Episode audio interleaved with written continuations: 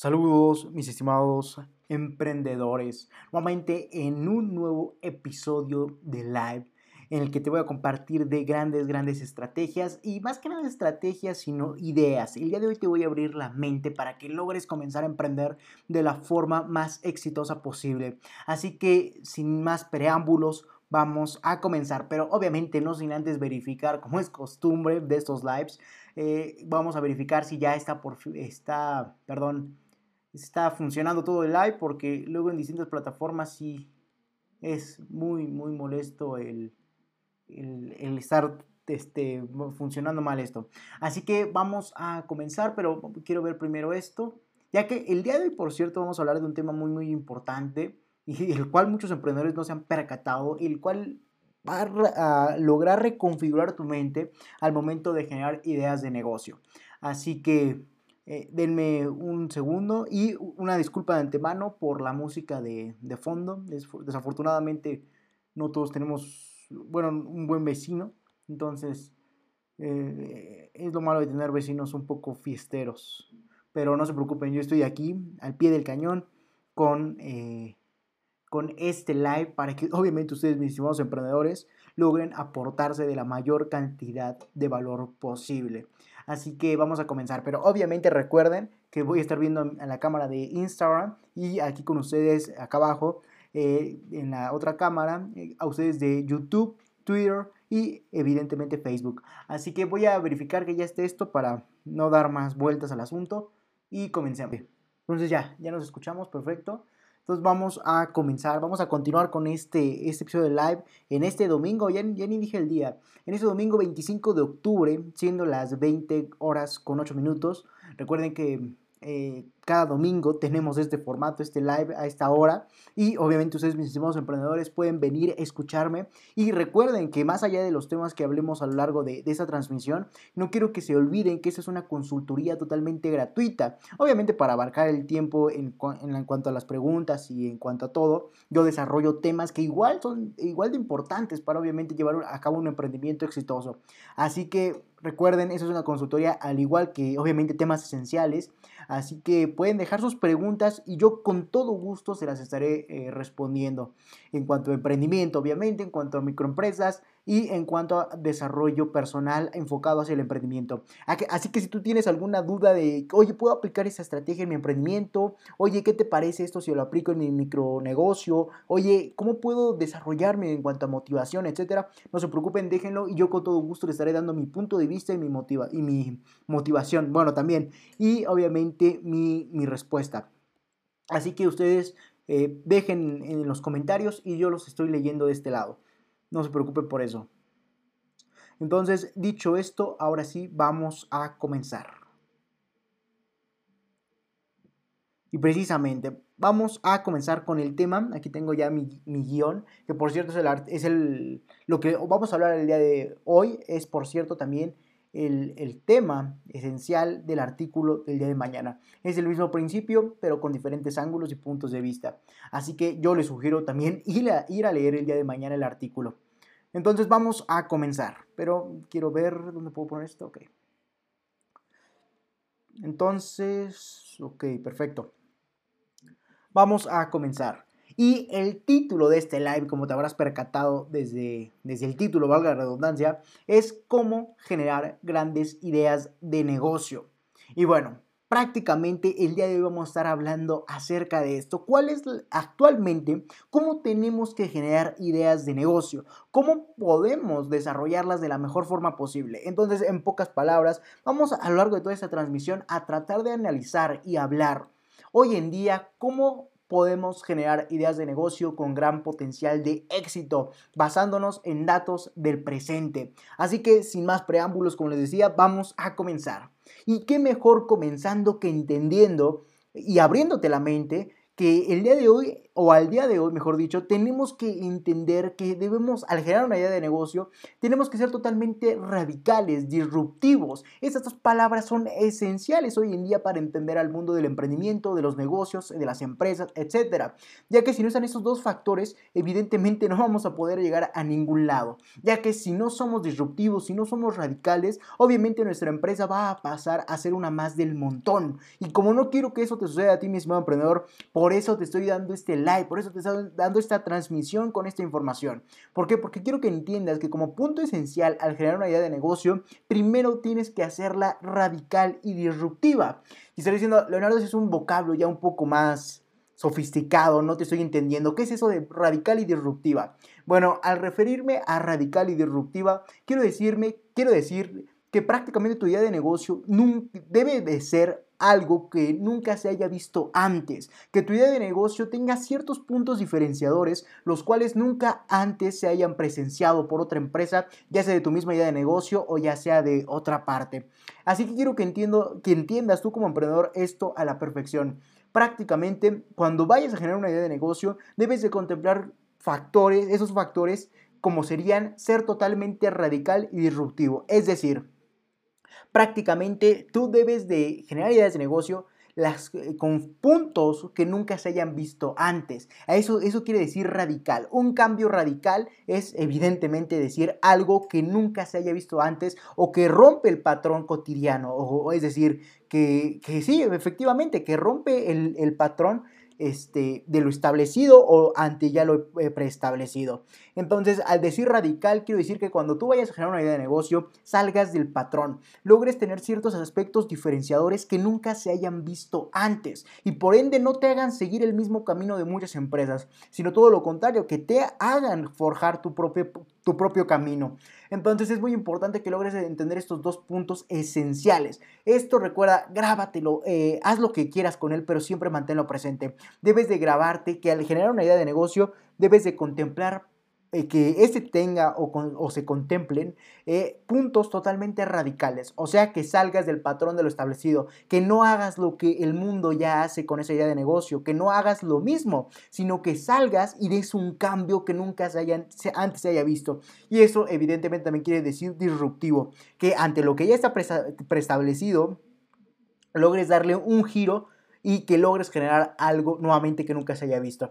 Entonces, esos dos factores deben estar presentes sí o sí en ti como emprendedor al generar cualquier idea de negocio. No importa si tu idea de negocio está enfocada al e-learning, al e-commerce o si está enfocada a los bienes raíces, no importa lo que en lo que esté fundamentada tu idea de negocio, pero siempre debe haber eh, características o puntos los cuales son que tu idea de negocio tenga eh, que sea totalmente radical y disruptiva. Es decir, que no haga lo mismo que hacen las otras empresas, sino que rompa el patrón y salga de este para generar su propio camino. Y disruptivo nuevamente quiere decir que a lo que, a lo que ya se hace logre cambiarle, darle la vuelta para hacer algo totalmente distinto. Entonces, esos dos puntos siempre deben estar presentes a generar una idea de negocio. Y espero te los hayas grabado, ya que es muy importante que los contemples. Y obviamente hay otro punto que, que no mencioné, pero con un propósito, como sería que otro factor totalmente esencial al generar una idea de negocio, aparte de la disrupción y la radicalidad, sería que debemos considerar ¿Qué digo considerar? ¿Por qué? Porque obviamente no es algo esencial como estos dos que te acabo de mencionar. Es algo opcional, pero más que opcional ya debe estar más que nada preestablecido. Sin embargo, yo te lo voy a decir como algo opcional que tú puedes implementar en tu idea de negocio para que, para que, no, para que no sigas y probablemente cometes un error. Esto ya lo harás tú en tu, eh, conforme a tu validación, en conforme a tú pienses, ok, me convendría, no me convendría y punto. Por eso yo no lo considero como un punto esencial, como los dos que te acabo de mencionar. Sin embargo, es muy importante considerarlo. Y está diciendo Leonardo que es muy importante considerar es muy importante considerar tener un enfoque específico en cuanto a nuestro mercado, como, o como se conoce comúnmente, en nicharnos, ser una empresa de nicho.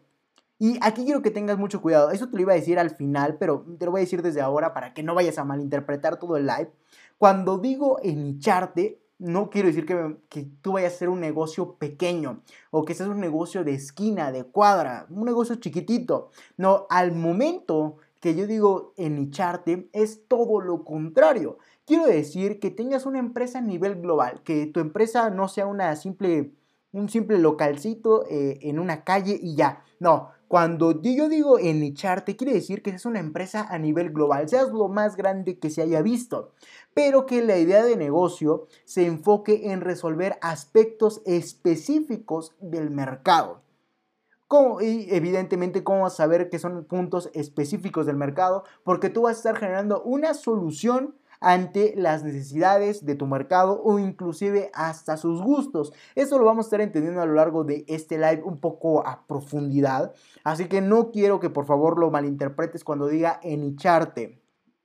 Al decir enicharte o tener una empresa de nicho, me refiero a que tu idea de negocio esté enfocada a personas en específico, a un mercado en específico en función de los gustos o pasiones del cliente al que te estás enfocando. Pero no quiero decir en lo absoluto, reitero, que al decir nicho, que te conviertas en una empresa o en un negocio chiquitito que nada más esté de cuadra y que no crezca, no, sino todo lo contrario, que tu empresa logre ser a nivel global, seas lo más grande que se haya visto, pero que te enfoques o tu mercado sea una determinada cantidad de persona o de personas o ciertas personas con diferentes cualidades en función de sus necesidades o en función de sus gustos. Entonces, reitero, cuando yo mencione enicharte, no quiero decir que te conviertas en una empresa pequeñita, sino todo lo contrario, que seas algo enorme, una empresa grande, global, pero que tu mercado o al que te enfoques mediante tus productos o servicios sean eh, personas totalmente específicas en función de sus gustos o de sus necesidades. Entonces, en lo absoluto estoy diciendo que seas una, una empresa pequeñita, sino todo lo contrario, sé lo más grande que puedas. Entonces ya, bueno, ya dicho todo esto, vamos a continuar. Y ese otro punto, factor, como gustes llamarle, eh, que debemos considerar, yo diría sí o sí, pero bueno, a ti te lo dejo a tu propio criterio, si tú lo quieres implementar en tus ideas de negocio o en tus futuras ideas. Eh, ese punto que debemos considerar es, como te comentaba, nicharnos, es decir, tener un un enfoque específico, como te comentaba, en cuanto a tu mercado. Enfocar nuestra idea de negocio a un problema en específico del mercado. Recuerda, esto es muy, muy importante. Además de tener estos elementos en nuestra idea de negocio como serían ser radicales y disruptivos, hay que también considerar, reitero, yo voy a decir considerar siempre, porque, porque tú vas a considerar si lo implementas o no, debemos considerar también enicharnos, enichar nuestra idea de negocio, es decir, tener un mercado, vamos a venderle un mercado totalmente específico. O, nuestra idea de negocio va a generar productos o servicios para solventar las necesidades o los gustos de personas en específico del mercado. Entonces, un punto que tenemos que considerar es ya no tener que abarcar en nuestro producto o servicio a nivel global o a todo el público en general. Tenemos que considerar mediante esa disrupción y mediante esa radicalidad, tenemos que también considerar, como te comentaba, eh, puntos o aspectos en donde nuestra idea de negocio se enfoque a personas en específico, como te comentaba. Tal vez suene esto un poco complejo, un poco revuelto, un poco confuso de entender. Pero a continuación te voy a presentar dos ejemplos en cuanto a, a qué me refiero al decir que debes enfocarte a personas o a situaciones totalmente específicas, es decir, enicharte en otras palabras, o en, una, pues en otras palabras. Entonces, a eso me refiero. Entonces, en pocas palabras, para ya concluir con la introducción de este live, diciendo que introducción tan larga, y sí, pero vas a ver que el desarrollo es muy rápido. Entonces, en pocas palabras, cuando vayas a generar una idea de negocio, y quieres que sea exitosa, debes de contemplar estos dos aspectos. Que sea totalmente radical, es decir, que rompa el patrón a lo que ya está preestablecido, y que sea disruptiva, que a lo que ya está preestablecido logre darle un giro totalmente increíble que nunca se haya visto antes, es decir, y esos dos puntos deberán estar presentes. Al igual que a tu consideración, deberás tener que eh, enfocar esa idea de negocio y todos sus productos o servicios a personas en específico o con ciertas cualidades en función de sus necesidades o sus gustos o inclusive hasta de sus situaciones. Entonces, en pocas palabras, debes de considerar esto e, esos tres elementos. El tercer elemento de enicharte es eh, así porque no se ve en la cámara de Instagram.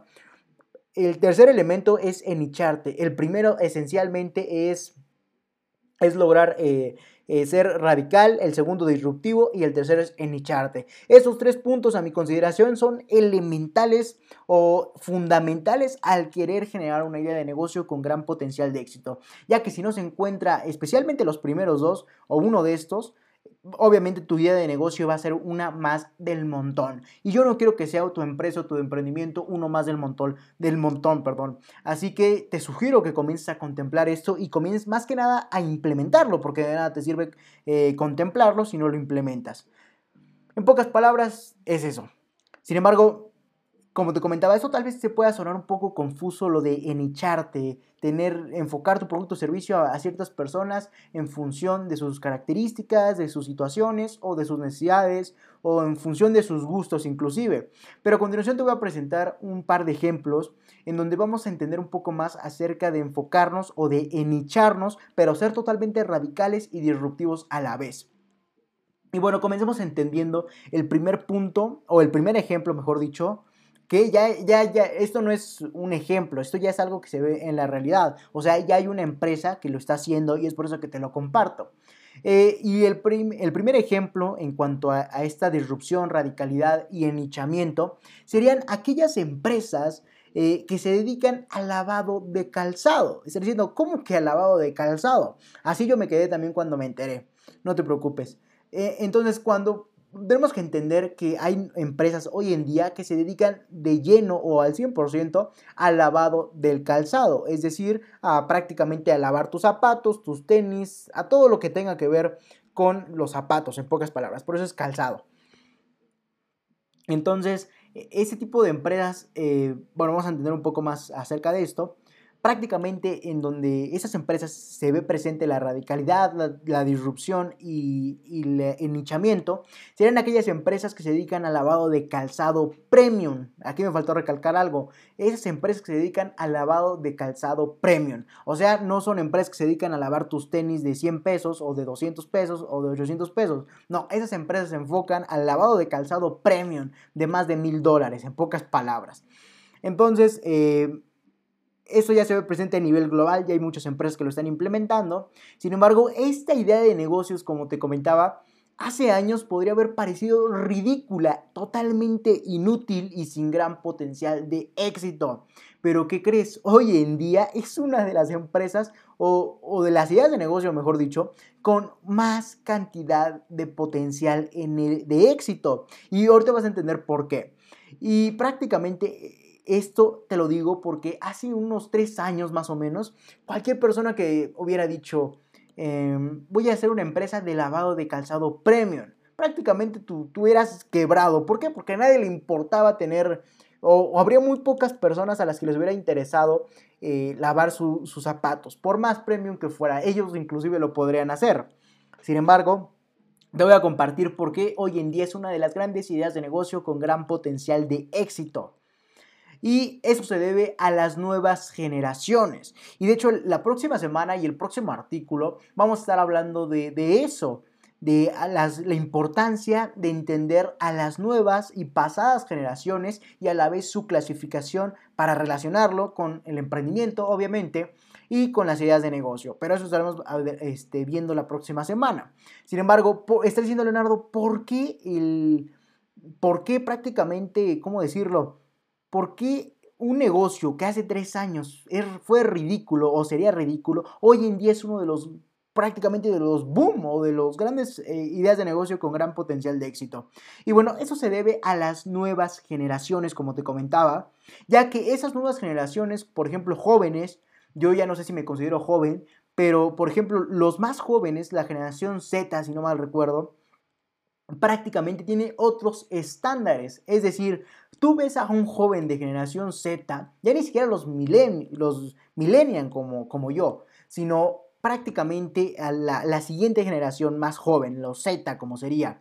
Y prácticamente eh, estas nuevas generaciones tienen otra definición de estándares socioeconómicos. Eh, ¿A qué me refiero con esto? A que prácticamente mm, las personas de hoy en día identifican o logran clasificar con ciertos estereotipos a una persona en función de su dinero. Por ejemplo, tú y yo tal vez, no sé, eh, pensamos que una persona tiene dinero por el reloj que usa, por el traje que usa, por, mm, no sé, por el coche que usa, por los viajes que tiene, pero esas nuevas generaciones ya están redefiniendo esto.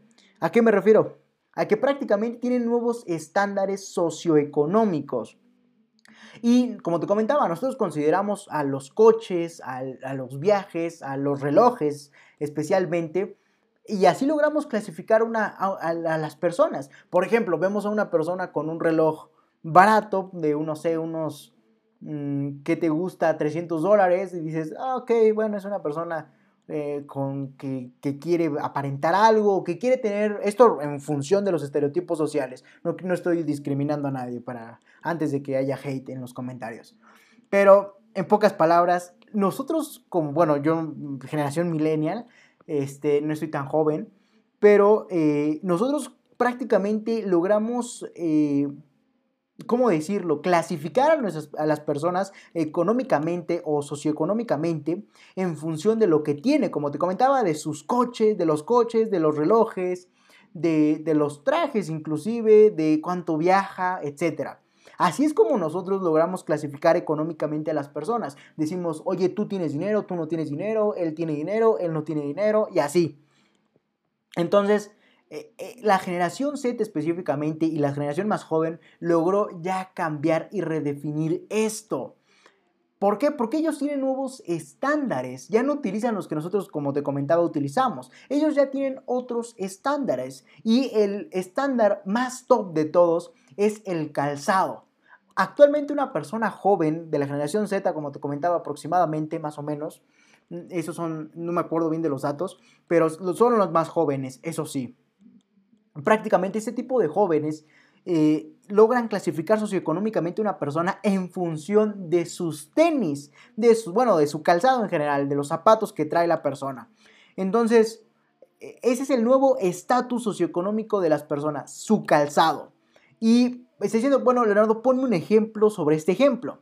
Y bueno, hoy en día podemos apreciar a personas jóvenes, como te comentaba, eh, con una playera de no más de 30 dólares, que serían, no sé, unos 500 pesos, unos 600, 600 pesos, una playera, ok, mediana, ahí eh, que ronda, que está bien, no sé, dependiendo de cómo clasifiques tú la ropa económicamente, pero bueno, en pocas palabras, por ejemplo, en el ejemplo, actualmente vemos a jóvenes con playeras de 30 dólares, con pantalones de, de no más de 50 dólares o inclusive de no más de 30 dólares. Y ese es su, su límite, no gastar más en eso. Pero ¿qué creen? Como el estándar socioeconómico para esas personas son el calzado, obviamente los jóvenes están gastando su dinero en, en, prácticamente en los zapatos. Entonces compran zapatos de por encima de mil dólares. O sea, cuando tú ves a una persona con grandes zapatos que sabes que son caros, de hecho la verdad yo no te voy a mencionar marcas a lo largo de este live porque no, no soy muy conocedor de esas de esas marcas, pero por ejemplo, si me, me sabré dos o tres marcas, la verdad yo no estoy muy metido. Yo como les comentaba, eh, no soy de esa generación que piensa que los zapatos son, son el, el, nuevo estándar socioeconómico. Eh, ¿Por qué? Porque nosotros ya, personas ya un poco más grandes, no quiero decir que tampoco soy grande, pero tampoco muy joven, tenemos otro chip, una otra forma de pensar, otra mentalidad. Como te comentaba, nosotros clasificamos a las personas socioeconómicamente en función de los coches, de los relojes, de los trajes, pero no, caso contrario, la generación Z y los más jóvenes vieron a redefinir la regla del juego. Ellos consideran que una persona tiene dinero o no en función de los tenis que traen. Por ejemplo, no sé, una marca Gucci o unos Guinness, si no me recuerdo que se llaman, o, eh, esa es la cerveza, la verdad ni me acuerdo. Eh, yo, como te comentaba, yo no estoy muy metido en esos temas. Yo prefiero tener un, Rolex a comparación de unos buenos zapatos. ¿Por qué? Porque ese es mi chip. ¿Por qué? Por tal vez la edad. Esos, esa, esa diferencia de cambios transgeneracionales, los cuales ya no, ya no logran, eh, ¿cómo decir?, jalar a más personas hacia ese tipo de pensamiento. ¿Por qué? Por la edad. Pero bueno, eso ya es en función de las nuevas generaciones, como te comentaba.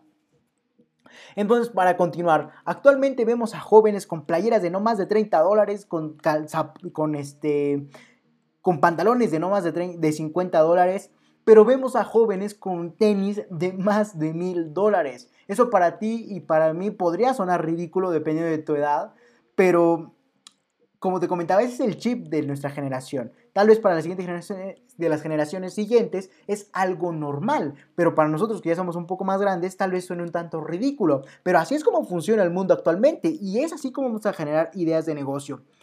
Entonces, prácticamente eh, podrían tener estos zapatos, esta playera de no más de 30 o 50 dólares, pero su calzado tiene un precio de más de mil dólares y así es como se van a clasificar ellos a nivel socioeconómico.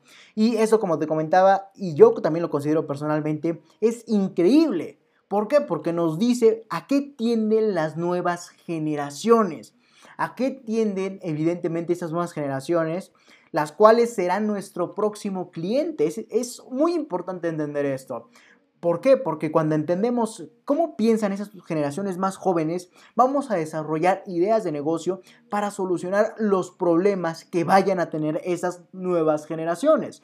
Entonces así lograríamos convertirlos en clientes si sabemos generar ideas de negocio de ese nivel de disrupción o eh, de ese nivel o enfocado a esas, a esas personas o a ese tipo de generaciones.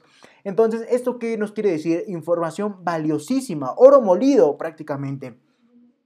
Como sería eh, entender cuáles son las necesidades, cuáles son las angustias, cuáles son los problemas que tienen estas nuevas generaciones. Y por ende lanzar ideas de negocio para solventar esos gustos, esas pasiones, esas necesidades de las, de las personas más jóvenes, como te comentaba. Entonces quiero que entiendas mediante esa ejemplificación que este tipo de ideas de negocio se subieron a las nuevas olas, como serían las nuevas tendencias generacionales, para obviamente venderles. Como te comentaba, es muy importante que hoy en día estudies a la última generación, la estudies, entiendas sus, sus eh, ¿cómo decirlo?, sus soluciones, sus problemas para dar soluciones, sus gustos, sus necesidades, sus pasiones, etc. Y esto es parte de cómo generar una idea de negocio. ¿Por qué? Porque si no entiendes qué es lo que le gusta a la gente, a, las nuevas generaciones, prácticamente no vas a saber qué venderles y podrías caer en graves errores. Y yo no quiero que eso te suceda a ti. Entonces, es muy importante que logremos considerar esto como punto esencial para evidentemente desarrollar una idea una gran idea de, negocio con gran potencial de éxito. Entonces prácticamente quiero que entiendas esto. Hoy en día es muy importante estudiar a las nuevas generaciones para saber en qué momento nos subimos a la ola o a la nueva tendencia generacional con nuestro producto, nuestro servicio y así hacer que nos lleve la ola, nosotros esforzarnos lo menos posible y obtener la mayor cantidad de resultados. Entonces es muy importante lo que te estoy comentando. ¿Por qué? Porque la información vale oro y más de las nuevas generaciones, porque sabríamos qué les gusta, qué no les gusta, cuáles serían sus nuevas problemáticas y en función de eso dar ideas de negocio y por ende ganar, ¿no? Y así subirnos a las nuevas olas generacionales para venderles. Y ¿Cómo podríamos ver ejemplificado esto de subirnos a las nuevas ideas generacionales?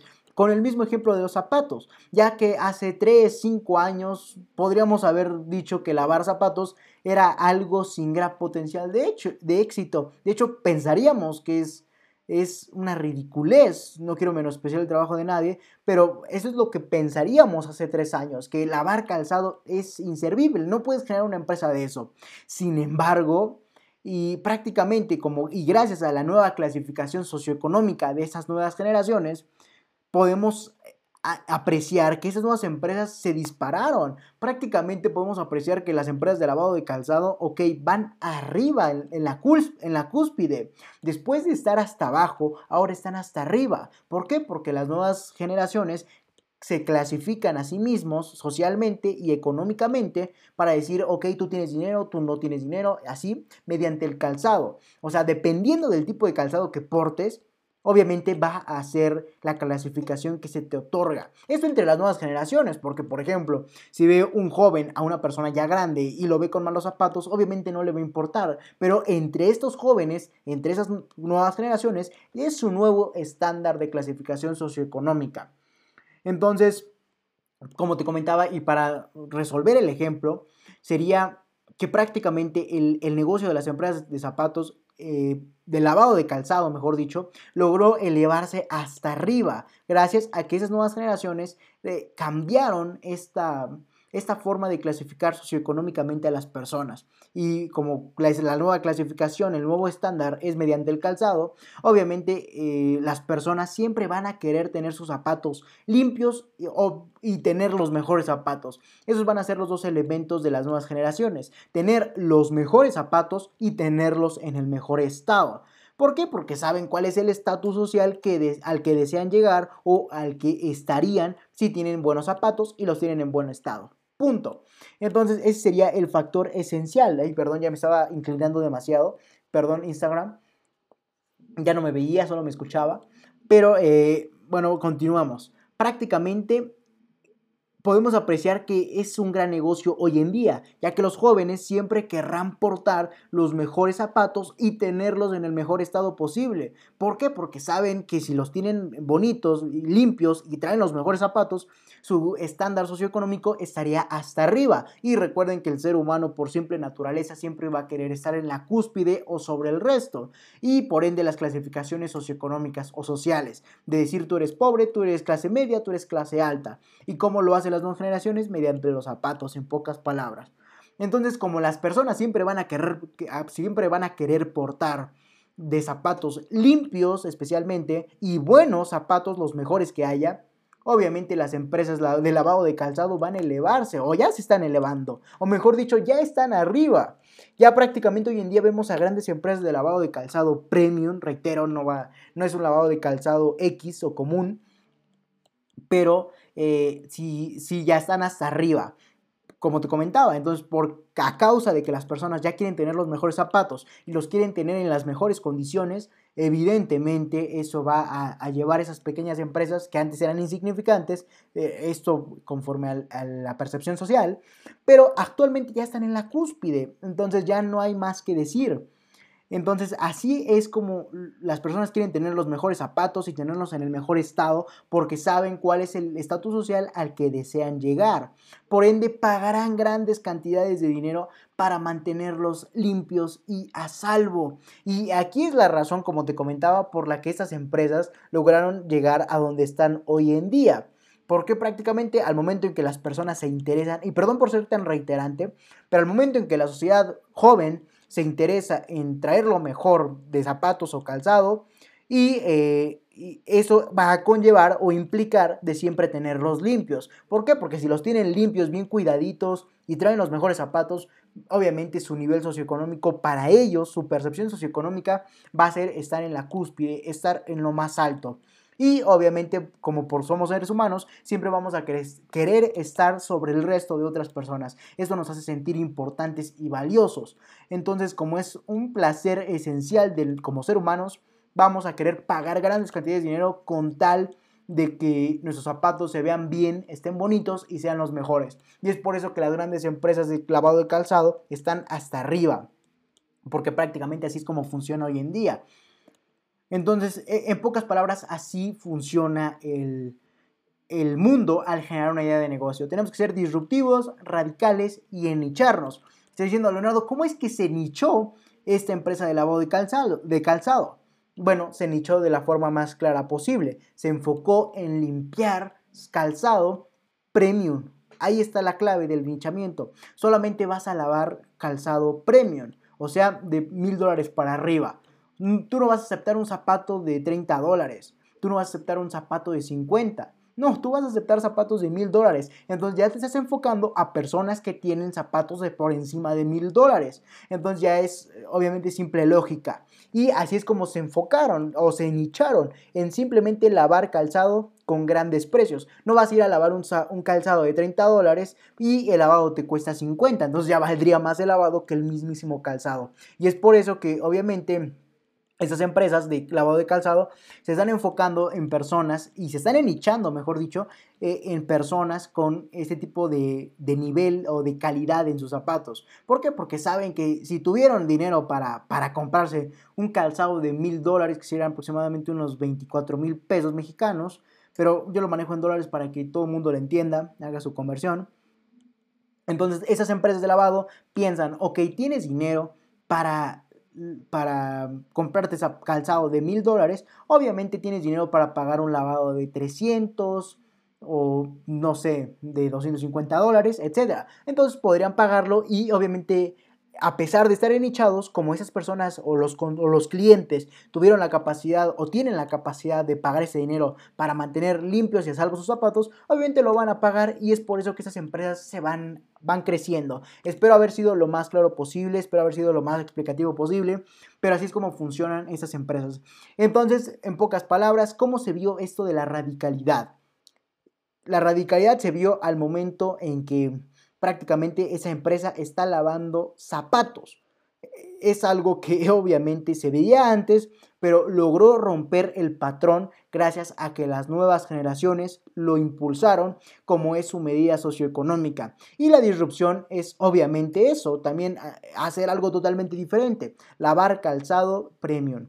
Y cómo se vio el subirse a las olas generacionales eh, y el nicharse a la vez lavar calzado premium por encima de mil dólares. Así de sencillo. Entonces, así es como funciona actualmente los jóvenes, las sociedades jóvenes. Eh, eh, prácticamente quieren tener los mejores zapatos porque piensan o consideran que así serían parte de la, clase alta, de la clase, de la clase prácticamente alta, en, pocas palabras. Entonces, así de, de sencillo. Entonces vamos a continuar con el segundo ejemplo, como sería que hoy en día las empresas hoteleras están enfocadas a un mercado específico. Es otro ejemplo para que entiendas más acerca de la disrupción, de la radicalidad y del hinchamiento, al igual del análisis y tendencias en, las ideas de negocio. Así que vamos a continuar con este segundo ejemplo, ya que me salté, me salté el saltarme de, de ejemplo. Entonces vamos a continuar con ese segundo ejemplo y prácticamente sería que hoy en día vemos a empresas hoteleras especialmente enfocadas a un mercado en específico totalmente increíble a mi parecer. Inclusive podríamos decir wow y ahorita vas a entender por qué. Y prácticamente esas empresas hoteleras ya no están enfocadas en atender a, a personas en su totalidad, es decir, humanos. Están, sino están enfocadas en atender a los fieles acompañantes del hombre o de, las personas, como serían mediante nuestras mascotas. Es totalmente increíble. Prácticamente los hoteles de hoy en día ya no están tan enfocados en las personas, sino en las mascotas de las personas. Entonces ya vemos a empresas que lo utilizan. De hecho hay una empresa en, en Tulum, estaba leyendo la nota el otro día, que ya logra hacer esto. Entonces obviamente ya es algo, ya es algo radical y disruptivo. Y bueno, continuamos entendiendo más acerca de este segundo ejemplo. Y esto sería que prácticamente esas empresas ya, ya no están enfocadas en atender a, las personas en su totalidad, sino en atender a los acompañantes de las personas, como serían sus mascotas. Es decir, hay hoteles donde puedes hospedar a tu mascota y que esa reciba un trato totalmente extravagante, totalmente lujoso. Y eh, esto se puede ver reflejado desde restaurantes para mascotas, para perros, bares para perros, spa para perros, etc. Entonces ya vemos ya no quiero decir locura, pero vemos qué nivel de disrupción hay en esto, donde el perro está siendo mejor atendido que tú como persona. Y ahorita te voy a decir por qué o, cuál es la causa de que esas empresas lo estén haciendo. Y bueno, prácticamente eh, así es como llevan actualmente esas empresas mediante restaurantes para perros, spa para perros, con el fin de atender de la mejor forma posible a tu acompañante de vida, como podría ser tu mascota en pocas palabras. Y bueno, lo increíble, como te comentaba, de esta idea eh, es, es, eso precisamente, que está enfocada hacia las mascotas, ya no, ya no tanto hacia el, dueño de la mascota o hacia la persona en general. Entonces, esto también se ve igual que el, el, ejemplo anterior del lavado de calzado, podemos apreciar que contemplaron algo esencial, como sería el sumarse a una tendencia social, como sería el extremo cariño, cuidado y preservación a los animales, especialmente a las mascotas domésticas. actualmente, para resumirlo, hay una tendencia eh, muy, muy importante a nivel global. Hay una tendencia prácticamente que está cambiando el mundo y es por eso que vemos este tipo de empresas. Esta nueva tendencia es que prácticamente eh, las personas ya están preocupándose tanto por, la, por el ecosistema, por ser eco-friendly, pero se están eh, encariñando más con la tendencia de cuidar a sus mascotas de forma extravagante. Antes veíamos que las personas Eh, prácticamente sí, tenían perros, lo querían, pero hasta ahí, ok, eres un perro, yo soy un humano y aquí hay un nivel, ¿no? Aquí hay una cadena alimenticia, aquí hay razonamiento, aquí hay algo que nos separa. Tú eres mi acompañante y punto. Pero no, la nueva tendencia social es considerar a las mascotas como personas, como seres racionales, lo que a mi percepción ya es un tanto loco, ¿Por qué? Porque no, filosóficamente no, no, es posible, porque el hombre tiene de lógica, de inteligencia, de razonamiento. Y vemos que el, humano, el, perdón, el animal o la mascota se sigue comportando como eso, como un animal o como una bestia, como dirían los grandes filósofos de la, de la historia humana. Y bueno, ya perdón por entrar en esos temas un tanto filosóficos, pero prácticamente esa es la nueva tendencia para que logres entender ese segundo ejemplo. Las personas ya están eh, considerando a los mascotas como un ser igual al hombre. Y es por eso que ya los consideran y les dan todos los lujos y beneficios que gozamos nosotros como personas. Bueno, de mi punto de vista ya es un tanto, no me importa cómo tú lo hagas, pero a mi parecer ya es ya es un poco loco y ya sacado de onda, porque filosóficamente hay una línea divisora entre los animales y el ser racional. Pero bueno, ese es mi punto de vista. Tú si quieres tratar a tu mascota así, obviamente serías parte de esa nueva tendencia. Y ahí es donde entra el ejemplo. Bueno, ya entendimos que la tendencia es cuidar y preservar y amar, así podríamos decirlo, a los animales, especialmente a las mascotas. Y bueno, esto que eh, aquí hay empresas que se sumaron a esta tendencia, como sería obviamente, y al igual que la, anterior ejemplo, el anterior ejemplo recuerda que se sumó a la tendencia socioeconómica de las personas y del calzado. Sin embargo, aquí también vemos cómo esas empresas eh, lograron sumarse a esa tendencia del amor, el cariño, del, del cuidado a las mascotas, como serían perros, gatos, inclusive hasta hamsters. Eh, todo esto para así generar un servicio donde obviamente se vea reflejado ese cariño y ese cuidado de los amos hacia la mascota. Entonces, prácticamente, y en pocas palabras, eh, esas empresas hoteleras están ofreciendo, perdón, la solución ante la tendencia del extremo cariño y cuidado de las mascotas o hacia las mascotas. ¿Y cómo lo, lo hicieron? De la mejor forma posible, dando un servicio a las mascotas, ya no al humano, dando un, servicio hotelero extravagante a la mascota. E, e, ¿Esto qué quiere decir? Que ya puedes llevar a tu perro a un restaurante y que él ahí se haga bolas, eh, y a tu gato, a tu hámster, y va a recibir un trato totalmente extravagante, donde un humano le va a servir a la mascota. Y eso a mi parecer ya es no sé, otro nivel, tal vez sea por mi chip, por mi edad, por mi mentalidad, no sé. Pero bueno, así es, la nueva tendencia, en eso consiste. Y obviamente esas empresas hoteleras se sumaron y lograron dar un servicio, como sería mediante restaurantes, spa, hoteles, etcétera, a las mascotas, enfocándose a las mascotas. Y ahí está el nicho. Actualmente el nicho es lo más claro en ese tipo de empresas. Se están enfocando en las mascotas, ya no en el humano. Entonces su nicho es, son las mascotas, pero el que paga es el humano obviamente. Entonces, en otras palabras, estas empresas hoteleras ofrecieron la solución ante la tendencia del extremo cariño y cuidado a las mascotas. Y lo increíble de esto es que estos servicios para mascotas, escucha bien, esos servicios para mascotas, ya ni siquiera para el hombre, tienen un precio totalmente elevado. ¿Por qué? Porque prácticamente como estás dando un servicio premium al perro, porque el, dueño cree que se lo merece, porque, porque tiene ese afecto, está sobre esa tendencia de querer a la mascota, cuidarla, preservarla y amarla, obviamente tiene un precio totalmente ridículo, a mi parecer, extravagante o elevado.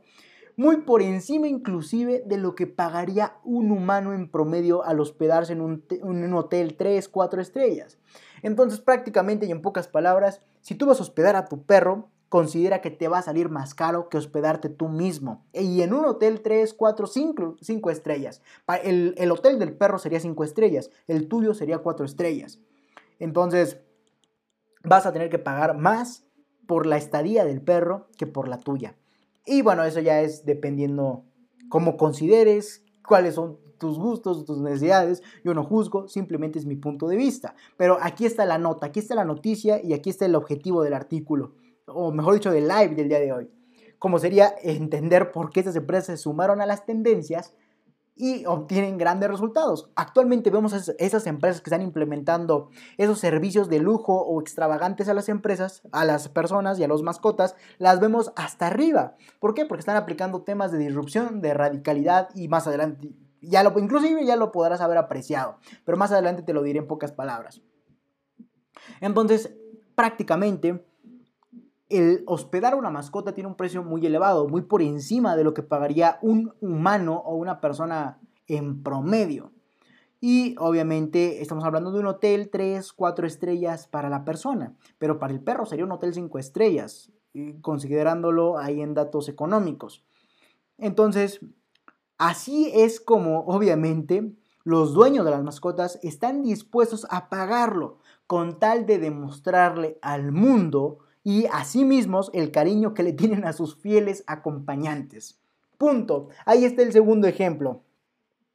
Eh, eh, ahí está en pocas palabras el segundo ejemplo. Quiero que te quede totalmente claro esto. Déjenme ver cuánto tiempo llevamos porque yo hablo, hablo y hablo y no me percato de cuánto llevamos. Y después... Punto. Ahí está el segundo ejemplo. Eh, ahí está en pocas palabras el segundo ejemplo. Mm. Uy. Llevamos 47 minutos. Ok, entonces vamos a continuar. Y lo que te quiero decir es eso. Las personas amantes o que están arriba de esta tendencia del amar, querer y cuidar a tus perros, están ahí y están dispuestos a pagar cantidades altísimas porque sus perros vayan a un restaurante, vayan a un, spa. Al decir perros me refiero a mascotas en general, así es mi, mi forma de decir mascotas, pero eh, en pocas palabras, las personas están dispuestas a pagar esos precios enormes por encima de lo que pagaría una persona con tal de demostrarle al mundo, ahora te voy a decir por qué, al mundo y a sí mismos el cariño que le tienen a sus fieles acompañantes. ¿Por qué al mundo? Porque le estarían dando a entender al mundo que tienen la suficiente cantidad económica para poder pagarle al perro su estadía en un hotel 5 estrellas y que él también va a tener como persona un hotel 5 estrellas, pero para personas, no para perros. Entonces le estarían diciendo al mundo, hey, yo tengo dinero para pagar mi hotel y el de mi perro. Y el de mi perro es mejor, ¿eh? por cierto. Pero también se están demostrando a sí mismos ese amor, ese afecto, ese cuidado, esa preservación de sus mascotas. ¿Por qué? Porque se estarían diciendo a, sí mismos, perdón. Se estarían diciendo a sí mismos, yo quiero a mi mascota. Bueno, esto en función de la tendencia, no quiere decir que yo piense igual. Eso, las personas que están arriba de la tendencia van a decir o van a pensar, eh, bueno, yo quiero tanto a mi perro que le voy a dar lo mejor y sería restaurantes, spas, etcétera. Y, bueno, todo esto en función de la mentalidad. Entonces le estarán diciendo al mundo, oye, yo tengo la cantidad de dinero para, para obviamente pagarle a mi perro una estadía y aparte la mía. Y inclusive tienen la idea o la noción de hacer pensar a las personas, o, mejor dicho, de compartirles a las personas que también deben tener esa mentalidad. Sin embargo, esto ya es una, eso es subjetivo, ya, ya, no, ya no corresponde, eso ya es individual. Entonces, eso, eso me refiero con decirle que le van a demostrar al mundo. Decirle al mundo, yo tengo dinero para pagar a mi perro todo esto, porque sé que es igual que yo o porque sé que lo vale, lo amo mucho, lo tengo mucho cariño y aparte yo tengo para pagar mis propias estadía. Entonces, Así de sencillo. Y a la vez me refiero al decir que se van a autoconvencer o decirse a sí mismos el cariño que se le tienen a su perro. Porque estarían diciendo, ok, yo quiero a mi perro igual. Yo considero que es lo mismo que yo. Yo le tengo mucho cariño, yo le tengo mucho aprecio. Así que le voy a pagar lo mejor. Entonces estarían autoconvenciendo de esa tendencia. Recuerda, esto es tendencia. Así es como funciona el mundo. Yo solamente... Así es como funciona. Ahorita no estoy dando mi opinión. Mi opinión ya la sabes perfectamente que no es como me gustaría, pero prácticamente así es como estamos viendo que se desempeña el mundo actualmente. Entonces, así de sencillo. Y bueno, estos fueron los dos ejemplos que te voy a presentar a lo largo de este live para que entiendas eh, esto. Pero bueno, vamos a identificar los puntos o los aspectos radicales, disruptivos, enichados y tendientes o de tendencias eh, en los que está metido esta idea. Y bueno, el, el aspecto radical y disruptivo es eso precisamente. El aspecto radical es salir del patrón. ¿A qué me refiero el patrón? De que prácticamente las empresas hoteleras toda la vida han servido al hombre, porque es el único que necesitaba una estadía o estar, en otra parte del mundo y quedarse a dormir en un hotel. Es el único ser racional precisamente el que necesita de un hotel. Entonces, el patrón de siempre ha sido dar el servicio a las personas. ¿Cómo se vería reflejado en la radicalidad de esto? Que ahora se le va a dar obviamente al perro. Entonces se rompe el patrón y actualmente el, servicio está enfocado a las mascotas y no a la persona. Entonces, espero ser lo más claro posible. Así es como se verían los aspectos radicales, que se rompe el patrón de dar el servicio a las personas para ahora dárselo a los perros o a las mascotas.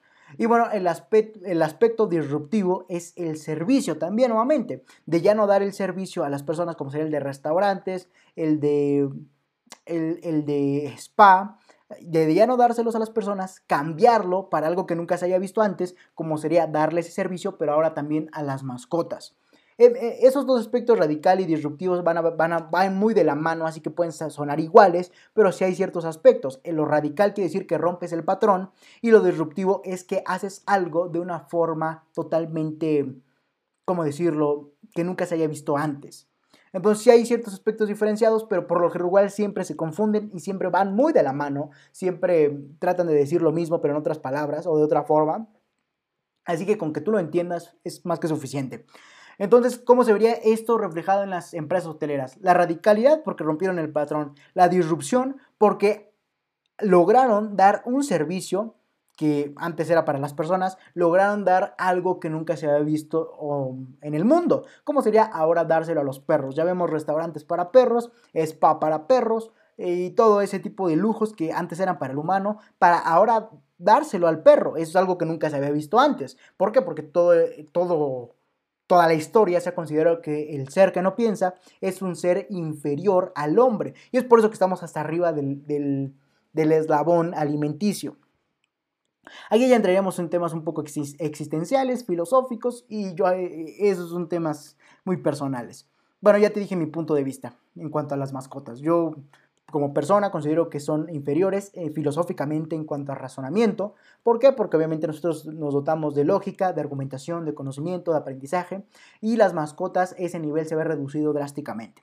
Entonces ya depende, no quiero, no quiero hate en los comentarios, así que ya depende de la persona cómo considera su mascota, así como una persona al igual que él o una persona o un ser inferior. Ya es, o inclusive superior, ya no es mi asunto, no me corresponde. Y ya, así es el ejemplo.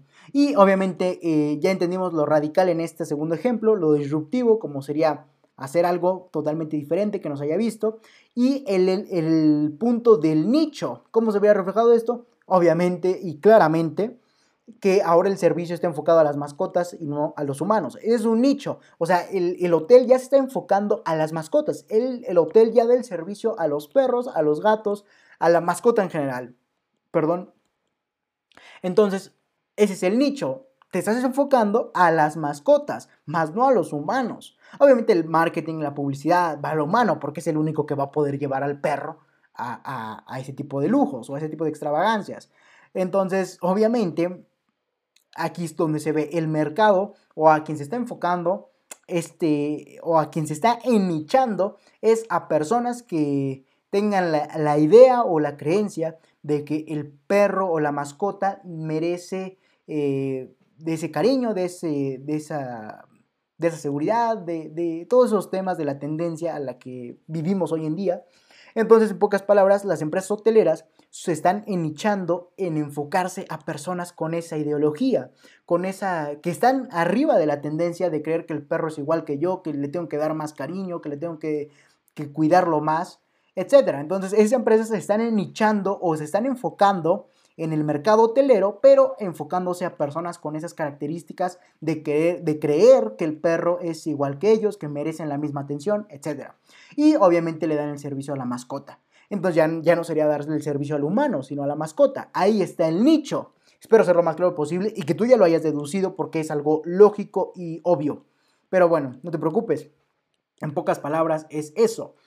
eh, eh, entender y cómo se vería reflejado esto del, del nicho en estas empresas hoteleras, en enfocarse únicamente a personas que consideran que su mascota debe de, tener los mismos beneficios que el humano o que están arriba de esta tendencia.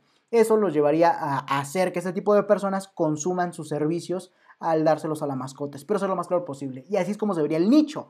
Entonces vemos que también esas grandes empresas que hoy en día están hasta arriba cumplen con esos requisitos, como sería disrupción, radicalidad y nichamiento o nicho, empresa de nicho.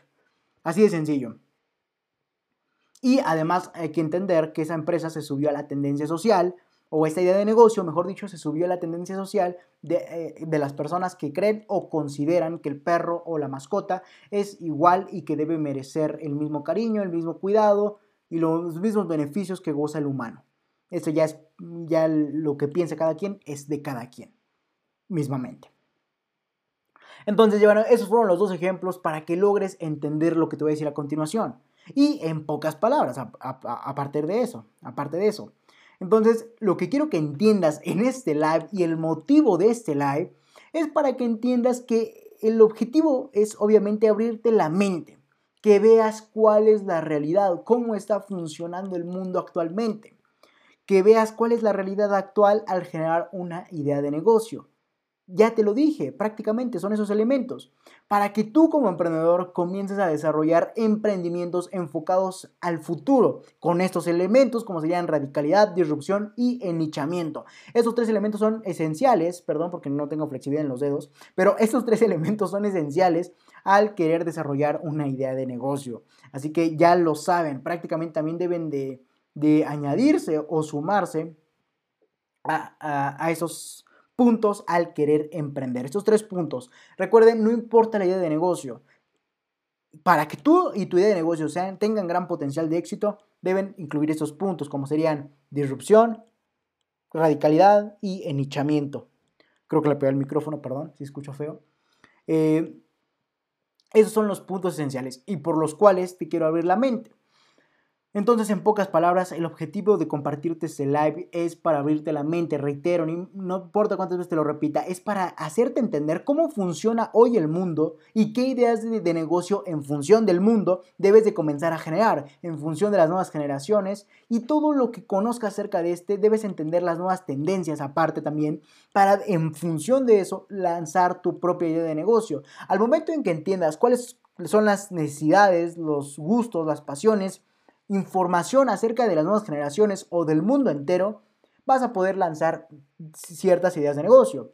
Y obviamente para que tú logres hacer de esa, de esa idea de negocio con una idea de negocio con gran potencial de éxito, valga la redundancia, debes de incluir estos tres aspectos elementales, como serían disrupción, radicalidad y enichamiento. Eh, perdón por Instagram, se cortó el, el live, voy a volver a reiniciarlo.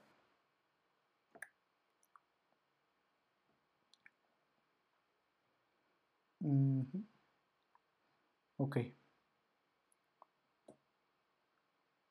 Listo. Perdón, Instagram, es que estaba tan metido en esto de la conversación, pero no se preocupen, no sé, no dije nada más. Entonces, en pocas palabras, tú como emprendedor debes de comenzar en primer punto a estudiar a la sociedad y a las nuevas generaciones. es el primer punto para cómo generar una gran idea de negocio estudiar a las, a las generaciones nuevas, futuras o al mercado al que te quieras enfocar. Punto, ese es el primer punto.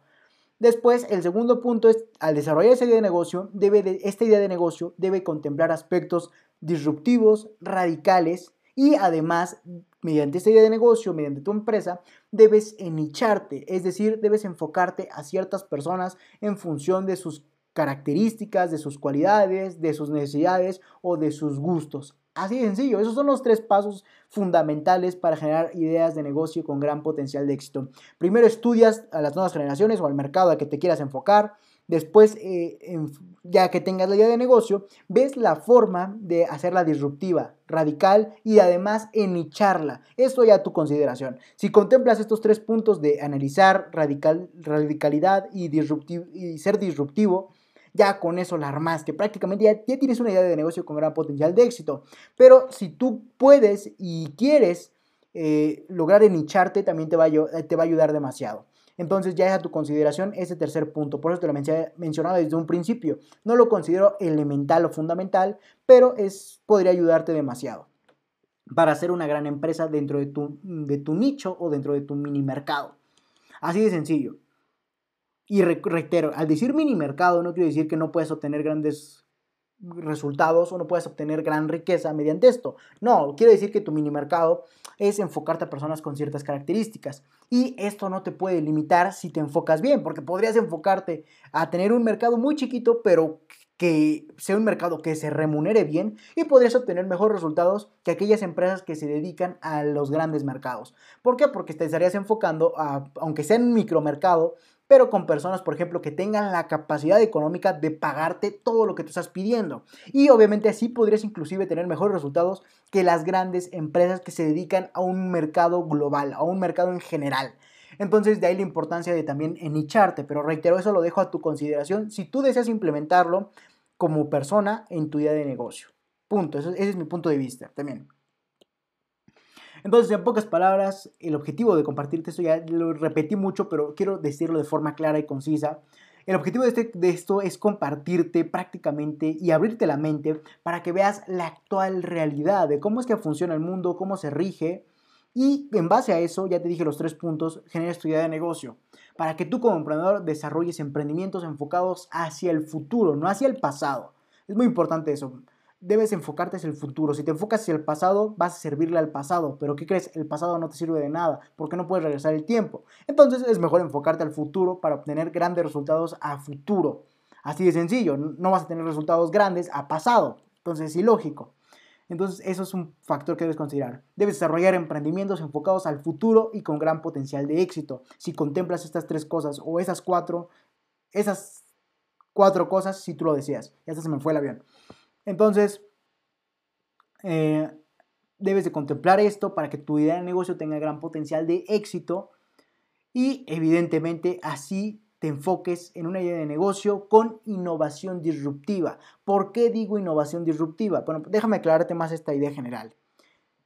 Cuando tú vayas a emprender, debes enfocarte hacia el futuro, como te comentaba con una idea de negocio con gran potencial de éxito. Y eso lo vas a lograr únicamente si contemplas estos tres factores que te acabo, bueno, cuatro si, si contemplas el inichamiento, cuatro factores que te acabo de mencionar. Eso va a ser lo que te va a llevar a tener una idea de negocio con gran potencial de éxito. Pero, en pocas palabras, si tú quieres tener una idea de negocio con gran potencial de éxito, debes lograr un, este, o lo vas a lograr únicamente si te enfocas en ideas de negocio con innovación disruptiva. ¿A qué me refiero con innovación disruptiva? Al momento de decir innovación es que tomas algo que ya está hecho en el mundo y simplemente lo mejoras. Lo mejoras para bien, o sea, lo haces nuevo, lo innovas en pocas palabras. Sin embargo, cuando dices innovación disruptiva, quiere decir que tomas algo del, del presente, ¿ok? Lo analizas, lo estudias, ves que soluciona y ahora decides hacer otra cosa totalmente distinta que nunca se haya, visto antes y logras solucionar aunque sea lo mismo, pero logra hacer otra cosa que no se haya visto antes. Entonces ya se convertiría en innovación disruptiva. Cuando es innovación, únicamente innovación, quiere decir que tomas algo y lo mejoras. Cuando es innovación disruptiva, quiere decir que tomas algo, lo analizas y logras generar, generar algo totalmente distinto que no se haya visto antes y evidentemente, aunque soluciones lo mismo que lo que ya estaba preestablecido, pero lograste hacer algo que nunca antes se haya visto. Esa es la diferencia entre innovación e innovación disruptiva. Y evidentemente así de sencillo. Sin embargo, si a eso decides tú enicharte en un mercado totalmente específico en función de las necesidades, de los gustos, de la información que tengas de las personas, ese ya es a tu consideración, pero obviamente sí te va a ayudar demasiado. Entonces, pues además enicharte a un mercado totalmente específico en función de sus necesidades o inclusive de sus gustos. Por ejemplo, eh, ¿cómo se vería esto reflejado de las necesidades? Las necesidades podrías innovar para, para solucionar esas necesidades básicas del humano en cuanto a lo que necesite. Sin embargo, en cuanto a los gustos, podría ser este ejemplo que vimos de los perros. Prácticamente darle un servicio premium a tu perro mediante un hotel, mediante un spa, es un gusto, porque es tu, es tu ideología. Eso ya no es una necesidad, es tu ideología, por ende se convierte en un gusto. No es prácticamente si tu perro no come en un restaurante y no va a un spa, no te va a pasar nada. No es algo que necesites, que no sea esencial, eh, como es el primer punto, que no es esencial. Eso ya sería más un gusto. No te va a pasar nada si tu perro no va a un spa. Entonces ya se convertiría en una, en, ¿cómo podríamos decirlo? en un mercado en función de sus gustos. Esto del hotel, como te comentaba, es ya es un mercado en función de sus gustos. ¿Por qué? Porque si tu perro no va al spa, tú no te mueres, a ti no te pasa nada. Y en cambio, caso contrario, si es un mercado en función de sus necesidades, si no existe esto, prácticamente sí podría haber repercusiones en el cliente o en el, en el necesitado, así de sencillo. Entonces, además, pues, emicharte un mercado totalmente específico en función de sus necesidades o de sus gustos aunque también es importante considerar validar el mercado, reitero, al generar ideas de negocio con innovación disruptiva. Es muy importante validar el mercado antes de comenzar a emprender la idea de negocio. ¿Y qué mejor forma de validar el mercado? Mediante las tendencias sociales. Por ejemplo, puedes validar esto, un vago ejemplo. Si tienes una idea, eh, una idea, X idea, la forma de validarlo es sabiendo o conociendo, mejor dicho, si las nuevas generaciones o si las tendencias actuales sociales podrían apoyar tu idea o impulsarla. Esa es la única forma de validación. Por ejemplo, vamos a situarnos al momento de la empresa de los zapatos, del lavado de calzado. Supongamos que esta empresa validó su idea de negocio diciendo, actualmente los nuevos jóvenes ya consideran que los tenis es la nueva métrica socioeconómica. Entonces, obviamente van a querer cuidar esos tenis como su vida. Por ende, voy a, voy a generar mi idea de negocio de lavado de calzado premium. Entonces, así es como logró eh, validar su mercado. ¿Por qué? Porque vas a ver que va a haber personas que van a querer lavar sus zapatos porque quieren pertenecer a un grupo socioeconómico alto. Tal vez suene un poco confuso, pero así es como funciona. Entonces, ese sería otro aspecto a tomar en cuenta. Cuando vayas a generar una idea de negocio, debes de validarla. Y la mejor forma de validar una idea de negocio a nivel startup es evidentemente mediante las tendencias sociales. Es decir, que tú estudies a la sociedad o a las nuevas generaciones para saber si en base a lo que tienden o hacia dónde van dirigidas podrían apoyar o podrían necesitar de tu idea de negocio. Ya sabes validar el mercado en pocas palabras. Entonces, así de sencillo, cuando tú vayas a generar una idea de negocio, valídala. ¿Cómo la vas a validar? Analizando al, mercado al que te quieras enfocar y o a las nuevas generaciones para saber si estos y la forma hacia dónde van encaminados o hacia lo que tienden podría impulsar o podría requerir de tu idea de negocio. Entonces, por ejemplo, podrías, si tu idea de negocio actual, no sé, por ejemplo, sería, mm, ¿qué puedo inventar, no? Para hacer un ejemplo práctico. Eh, por ejemplo, tengo aquí una plantita. Bueno, siempre pongo el ejemplo de la planta porque siempre la tengo enfrente. Pero, por ejemplo, el, eh, por ejemplo, estoy tratando de analizar un puesto un poco para dárselos claramente. Bueno, supongamos que las nuevas... bueno, de esto, más que un ejemplo, sí es realidad. ¿eh? las nuevas tendencias sociales son más eco-friendly. Entonces, siempre se van a preocupar más por las plantas. Entonces, ya tenemos un ejemplo práctico. supongamos, como les comentaba, que nuestra idea de negocio queremos vender plantas, plantas enfocadas a para lo que sirven las plantas, ¿no? Para, para mejorar el oxígeno. Entonces, queremos vender esa idea. Queremos vender plantas para eh, decorativas, por ejemplo, para tu escritorio, para tu oficina, para tu sala de estar, para tu recibidor, para tu cocina inclusive. Entonces, queremos vender plantas. ¿Cómo sabríamos que que, el vender plantas nos va a traer de grandes resultados. Bueno, vamos a estudiar a las tendencias sociales, a la sociedad en general y a las nuevas generaciones. Y bueno, en este caso de las plantas, podemos apreciar que las, nuevas generaciones, la sociedad en común en general, todo el mundo en pocas palabras y todo el mundo futuro está preocupándose más por el, el ser eco-friendly, por ser eh, ecológicamente activo entonces te van, vas a tener un gran mercado. Y si tú les vendes la idea de, tú, si tú tienes una idea de, si tú tienes una planta, perdón, entonces resetemos el cassette. Imagínense, ya estoy grande para decir cassette, ¿no? Entonces, prácticamente... Eh, resetemos el cassette. Bueno, ¿cómo validaríamos si nuestra idea de negocio de las plantas sería, tendría gran potencial de éxito? Bueno, diciendo que vamos prácticamente la sociedad en general, las nuevas generaciones tienden a ser eco-friendly. Entonces el mercado ya está. Entonces solamente tendríamos que vender la idea de que nuestras plantas, obviamente si el vender la idea quiere decir que también sea cierta. ¿no? Entonces ya caerías en temas de estafa. Entonces te sugiero que tengas mucho cuidado cómo vendes tus ideas, ya que de lo contrario te podrían hasta demandar en términos legales. Entonces, para... Ya se me fue el avión por decir esos términos legales. Entonces, para pocas palabras, eh, decir esto, podríamos definir que para validar nuestra idea de negocio tendremos que estudiar las nuevas tendencias sociales y por ende saber si el mercado es apto para recibir nuestra idea de negocio. Entonces, por ejemplo, el caso de las plantas, como todo el mundo es eco-friendly, las nuevas generaciones son eco-friendly, o sea, ecológicamente amigables, van a querer tener una, planta. ¿Para qué? Para ayudar a temas del CO2, de la reducción de, dióxido de carbono, para aumentar el nivel de oxígeno. Entonces ya está el mercado. Y solamente tendríamos que vender la idea, que por cierto debe ser cierta específicamente, debe ser cierta, entonces aquí como se vería reflejado, que venderíamos la idea, perdón por tanta reiterancia, venderíamos la idea de eh, lograr decir que nuestras plantas y, en nuestra casa, aparte de ser decorativas, estamos ayudando al medio ambiente. Entonces, evidentemente, eso nos llevaría a tener un gran impacto. Ya validamos el mercado sabiendo o conociendo que, las nuevas, que la sociedad en general está a favor e impulsa la idea de ser eco-friendly.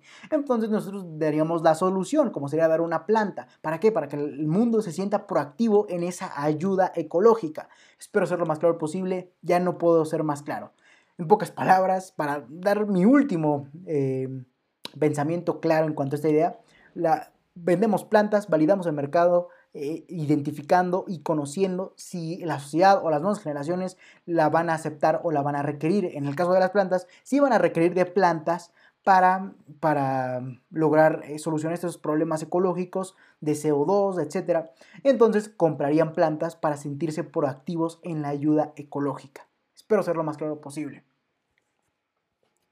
Entonces, prácticamente las ideas de negocio nuevas deben de subirse a las nuevas olas, valga la redundancia. Así también sería otra forma de validar el mercado mediante las tendencias sociales y así lograr ser el referente. Por ejemplo, en el caso de las plantas, si tú te dedicas a vender plantas en esta ola ecológica, tú serías el referente. Las personas pensarían, ¿cómo puedo ser más proactivo en esta ayuda colectiva ecológica? Bueno, comprando mi planta. ¿Quién vende plantas? X empresa. Entonces ahí tú podrías ser esa X empresa, ser el referente de ese movimiento ideológico o tendencia social.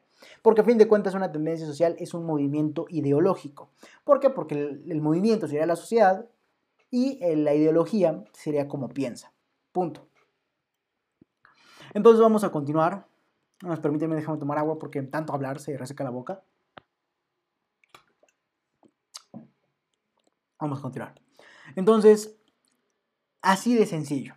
Inclusive podrías, como punto a comentar, inclusive podrías basarte en ideas preexistentes, o sea, en ideas que ya existen, eh, para impulsar tu idea. O sea, podrías tomar algo que ya existe y decir, ok, yo quiero aplicar la innovación disruptiva y convertirlo, aunque solucione lo mismo, pero convertirlo en algo totalmente diferente que no se haya visto antes Solo es cuestión, repito, de volverla disruptiva y ennichada. Si tú piensas tomar algo preexistente, una idea de negocio preexistente, es totalmente válido. De hecho, copiar el mundo de los negocios es normal y es, es ir a la segura. De hecho, es ir por el camino que otros ya han recorrido para obtener los mismos resultados. De hecho, en el mundo de los negocios, copiar es lo mejor. ¿Por qué? Porque no estarías aventurándote hacia, el, hacia, ¿cómo decirlo? Hacia la incertidumbre, hacia la volatilidad, sobre lo que podría pasar, pero todo, todo esto depende de qué tan disruptivo y quiera ser. Si tú quieres ir a la segura, te vas por el camino que otros ya recorrieron y podrías obtener grandes resultados. Sin embargo, si tú quieres ir disruptivo, probarías otros caminos que no, que no se hayan experimentado y así tú lograrías conseguir esa disrupción. Pero entonces, en pocas palabras, si tú quieres llevar a cabo una idea de negocio que ya preexiste, que ya existe actualmente, ok, hazlo, adelante, tienes luz verde. Pero, ¿qué crees? Debes de impulsarla al darle, repito, darle de esa, cierta disrupción y de ese cierto enichamiento. Entonces, si contemplas estos dos, lograrías romper el patrón y ser una empresa con gran potencial de éxito, una idea de negocio con gran potencial de éxito. Y así de sencillo. Entonces, así podrías generar ideas de negocio con gran potencial de éxito y que se conviertan en grandes empresas. No solamente, reitero, que nicharte quiere decir que ese es un, negocio pequeñito, no, ese es el mercado al que te estás enfocando, ese es el, el nicharse. Entonces, así podrías generar ideas de negocio con gran potencial de éxito y que se conviertan en grandes empresas. Por lo que olvídate por favor del pasado, deja de pensar y tener esa mentalidad del pasado. Por eso el motivo de este, de este live, para abrirte la mente, para hacerte entender cómo es que funciona actualmente el mundo, hacerte tener otro pensamiento y en función de ya identificar cómo estamos funcionando actualmente, ahora sí lanzar ideas de negocio a futuro. Recuerda que eso es el emprender, lanzar ideas de negocio basados en el presente, pero solventando problemas del futuro. Así de sencillo. Ay, creo que se movió la cámara, perdón. Entonces, eh, así podrías generar ideas de negocio con gran potencial de éxito, perdón por ser tan reiterante, y obviamente se conviertan en grandes empresas gracias al nivel de éxito. Por lo que olvídate del pasado, por favor, eso te lo reitero y no me voy a cansar de decirlo. Olvídate, por favor, del pasado. Deja de generar ideas de negocio que solventen problemas del pasado. Mejor apliques esas cuatro fases y perdón, lograrías tener ideas de negocio con gran potencial de éxito enfocadas hacia el futuro mediante la disrupción. Recuerda, la única forma de llegar al futuro es entendiendo el presente, generando una idea, convirtiéndola en disruptiva y listo. Son las tres etapas. Punto. Entonces, reitero, así podrías generar ideas de negocio con gran potencial de éxito y que se conviertan en grandes empresas gracias a la cantidad de éxito que obtuvieron. Por lo que olvídate de de basarte en ideas de negocio del pasado. Mejor enfócate al futuro mediante la disrupción. Es la única forma de llegar al futuro, es tomar lo que tenemos, darle un cambio radical o disruptivo y llegar a nuevos resultados, aunque solucionemos lo mismo. Pero el chiste está en darle otro, otra perspectiva. Entonces ya lo sabes, así podrás generar ideas de negocio con gran potencial de éxito. Aquí podemos terminar el live. Pero reitero, cuidado, no me malinterpretes por favor. Al decir que debes enicharte, no quiero decir que tengas un negocio pequeñito, de cuadra, de esquina. Quiero decir, sino todo lo contrario, que, que vayas a hacer una empresa totalmente global, lo más grande. Pero reitero que la idea de negocio esté enfocada en resolver aspectos específicos del mercado como te comentaba, en función de sus necesidades o inclusive de sus gustos. Entonces, enicharte quiere decir que te especialices en personas con ciertas necesidades, las cuales puedan pagar tu producto y tu servicio. Es muy importante eso, porque de nada te serviría enfocarte en personas que sí tienen un problema en específico, pero que no pueden pagarte. Entonces, es muy importante también considerar que las personas a las que te estás enfocando o enichando puedan pagar el monto total de lo que tú estarías eh, como te comentaba, que, de lo que tú estarías vendiendo. Y de hecho, uno de los beneficios de nicharte con personas que puedan pagar esto es que vas a obtener, obviamente, grandes resultados. ¿Por qué? Porque si te enfocas en personas que pueden, como tú eres diferente, puedes elevar drásticamente tus precios. Y obviamente, si te enfocas en las personas adecuadas, esas mismas personas podrán pagar esos grandes precios. Espero ser lo más claro, más claro posible. De hecho, es un diferenciador el enichamiento, como les comentaba en anteriores videos, en anteriores lives, perdón. Pero obviamente es cuestión de contemplarlo. Entonces, valida el mercado, enfócate en personas específicas, pero asegúrate que estas personas puedan pagar tus grandes precios, porque es uno de los beneficios de nicharse, cobrar más, porque eres diferente, porque te estás enfocando a otras personas que nadie antes lo había que nadie antes se habían contemplado. Entonces puedes cobrar muchísimo más caro y obviamente si te enfocas en personas que puedan pagarlo, obviamente tu remuneración va a ser igual de grande. Y podrías, a pesar de estar enfocándote en un mercado pequeñito, tener más resultados que empresas que están enfocando en grandes mercados. Espero ser lo más claro posible y espero me hayas entendido. Si cualquier cosa, por favor déjame en los comentarios o mándame un correo y yo con gusto te explico más acerca de esto. Entonces, cuidado, no me malinterpretes con el enichamiento. Y listo, ya lo sabes. Así puedes generar ideas de negocio con gran potencial de éxito. Lo único que tienes que hacer es, punto número uno, estudiar el mercado o al que te quieres enfocar. Estudiar a la sociedad o a las nuevas generaciones. En función de eso, sacas tu idea de negocio.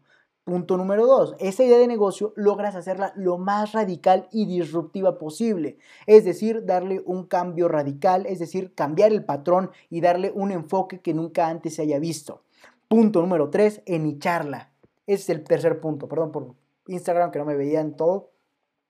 El tercer punto sería ese, enfocarte en, en personas o en nicharte, enfocarte en personas en función de sus necesidades o sus gustos para a ellos venderles. Pero recuerda, es muy importante contemplar que esas personas sí puedan pagar tus grandes precios para que así también aproveches el beneficio del el enichamiento.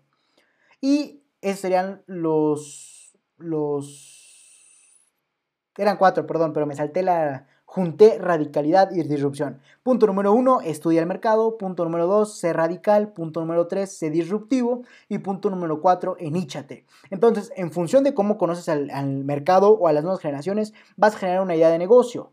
Ay, perdón. En función del mercado, vas a generar una idea de negocio. Esa idea de negocio deberás darle aspectos radicales es decir, cambiar el patrón. Después, a esa idea de negocio también debes darle aspectos disruptivos, es decir, dar, eh, hacer algo que nunca antes se haya visto. Y después, enfocarte como cuarto y último punto, enfocarte a personas con ciertas características y las cuales puedan pagar tus grandes precios para que así también aproveches los beneficios del enicharse. Así de sencillo puedes generar una idea de negocio con gran potencial de éxito. Y listo, prácticamente damos por finalizado este live. Pero bueno, ya te dije cómo puedes generar grandes ideas de negocio. Ahora es momento de entrar al apartado de las noticias, que es muy breve. El apartado es que como lo prometido es deuda, como te comentaba al principio de este episodio, lo prometido es deuda. Obviamente a todos ustedes fieles seguidores del live, les dije que les iba a regalar el libro Los Pilares del Emprendimiento y lo voy a cumplir. Entonces, ¿qué tienen que hacer? A lo largo de esta semana va a estar activada una opción abajo del apartado de libros. Eh, en el apartado de libros, cuando entras a lr4emprende110.com, hay un menú. Ahí te dice inicio, contacto y todos los apartados. Ahí va a haber un apartado de libros. Le vas a dar clic. Entonces, abajito en la página vas a ver mis dos libros, los cuales obviamente te sugiero que leas, especialmente el segundo, pero ¿por qué? Porque te estoy regalando el primero y ya no es necesario que lo adquieras. Entonces, abajo de esos libros vas a encontrar un formulario ese formulario consiste en que dejes tu nombre, tu correo electrónico y la clave código. Esto solamente es para los de live. Escucharon bien, ustedes afortunados de live, tengo el placer obviamente de, regalarles mi libro para que comience a, reconfigurarse a nivel mentalidad mediante los pilares del emprendimiento. Recuerden que el peor error que puedes cometer como emprendedor es no reconfigurarte antes de comenzar una idea de negocio. De nada sirve, sirve que apliques lo que te platiqué hoy de cómo generar ideas de negocio con gran potencial de éxito si antes no has reconfigurado tu chip, tu mentalidad. Y eso te lo digo mediante el libro Los Pilares del Emprendimiento, el cual, por cierto, para ti única y exclusivamente, no se los voy a dar a los del podcast, no se los voy a dar a los de los videos, no se los voy a dar a los de los artículos, se los voy a dar únicamente a los de live. ¿Por qué? Porque sé que me siguen, se interesan y obviamente pueden dejar sus preguntas a tal modo de consultoría gratuita. Entonces, como sé que son las personas más interesadas, obviamente les voy a regalar este libro. Entonces, para que ya comiencen a reconfigurarse, ¿qué es lo que van a hacer en esta página? Va a haber un formulario Van a escribir su nombre, su correo electrónico y va a haber un apartado de tu mensaje. ¿Qué es lo que van a hacer? Obviamente van a dejar un emoji. El emoji es el de los lentes. Eh, mm, es el que tiene lentes negros. Ese emoji es el emoji clave o el emoji código. Y yo sé que ustedes nada más dejan el emoji ahí. Y evidentemente cuando me llegue a mi, a mi servidor, voy a saber a qué me refiero. Y yo a ese correo les voy a reenviar mi libro, Los Pilares del Emprendimiento. Perdón, totalmente gratis. Así de sencillo, yo ya cumplí mi palabra. Entonces vayan a lo largo de esta semana. A aparecer ya está activa la función del, del, del ¿cómo se llama? Del, del formulario. Pero lo que pasa es que, o sea, ya está activo, pero todavía no se conecta al servidor. Entonces voy a ver con mi equipo para ver cuándo queda y yo les notifico. Ya pueden dejar en Facebook, ya pueden dejar el emoji clave, que ya saben cuál es. Ustedes únicamente los de live, es el emoji de los lentes negros. Y ahí lo van a dejar. Entonces yo a ese correo les voy a estar reenviando totalmente gratis el libro Los Pilares del Emprendimiento. Completo, sin ninguna, sin ninguna, sin ninguna falta ni nada. Completo, va a estar ahí. Inclusive les voy a, les voy a añadir un, una, ¿cómo podemos decir? Una dedicatoria. Entonces, ya lo saben. Ustedes, amigos de Live, esa es la noticia del día de hoy. Ustedes, amigos de Live, también Instagram, obviamente, eh, van a, a lo largo de esta semana, van a ir a lr4emprende110.com y en el apartado de libros le van a dar clic, van a bajar, van a ver mis dos libros, que es Brincan, por cierto, eh, y abajo van a, van a un formulario. En ese formulario van a darle clic, van a incrustar su nombre, su, correo electrónico y en el apartado de tu mensaje van a dejar el emoji de los lentes negros. Yo ya sabré que son ustedes los de live los que se importan por su emprendimiento y obviamente yo les regalo el libro, se los reenvío a su correo electrónico y con dedicatoria y todo. Y inclusive si no les deja, eh, porque también puede ser un problema, si no les deja... Eh, incrustar el emoji de los lentes negros, ustedes escriban con letras emoji de lentes negros. Así de sencillo. Y obviamente yo ya sabré a qué me se refieren. Y ya nada más les reenvío el libro totalmente gratis para ustedes, mis estimados visuales de estos lives. ¿Por qué? Porque sé que se importan mucho por su emprendimiento y están viéndome. Entonces, yo les voy a dar esto. El regalo ya está cumplido. Solo es cuestión que a lo largo de esta semana se metan a r4emprende110.com, apartado de lives, le dan clic. Y eh, de libros, perdón, apartado de libros, le dan clic y ahí van a encontrar un formulario, ponen su nombre, su correo y el emoji de lentes oscuros. O si no les deja poner el emoji de lentes oscuros, escriban emoji de lentes oscuros. Yo ya sabré a qué se refieren y les envío a su correo electrónico el libro totalmente gratuito. Entonces, dicho esto, no me queda más que decir, es la noticia, ya está cumplida mi palabra, ya les dije, los que están en los lives les voy a regalar el libro y ya está prometido, cumplido. Entonces no me queda más que decir que me sigas en todas mis redes sociales, como sería mediante mi marca personal, como sería el Leonardo Alvarado-LR410. Esa es mi marca personal, me pueden encontrar en Instagram y en Twitter con, con ese nombre de Leonardo Alvarado-LR410 y en Facebook es un nombre distinto, Leonardo Alvarado LRA. Así de sencillo. ¿Por qué? Porque Facebook no te permite poner este, ni números ni guiones. Entonces, por eso es de mi marca personal, pero eh, no me permito poner el mismo nombre. Y en cuanto a la marca de LR4 Emprende 110, que próximamente ya tengo otro proyecto y el cual les voy a estar comunicando si les interesa. Tampoco quiero combinar proyectos porque sé que ese es un enfoque totalmente distinto. Pero en cuanto a, a, a mi marca personal, y ya saben, es en Instagram, Facebook, Twitter y en todas las redes sociales como LR4 Emprende 110. Esa es mi, marca de proyecto personal. Mi marca personal y mi marca de proyecto. Son dos cosas distintas. Marca personal, el Leonardo Alvarado-LR4 110 y marca de proyecto de emprendimiento, LR4 Emprende 110. Entonces vayan y síganme, por favor, porque obviamente les voy a dar mucho contenido de valor el cual les va a ayudar a su emprendimiento. Entonces, más que, más que nada, se estarían apoyando a sí mismos. ¿Por qué? Porque es contenido útil y que les va a servir mediante estrategias de marketing, de ventas, de motivación, de emprendimiento, en pocas palabras, para que ustedes lleguen a otro nivel y comiencen a desarrollar grandes emprendimientos con gran potencial de éxito, como abarcamos en este live. Entonces, sin más que decir, hasta la próxima, mis estimados emprendedores.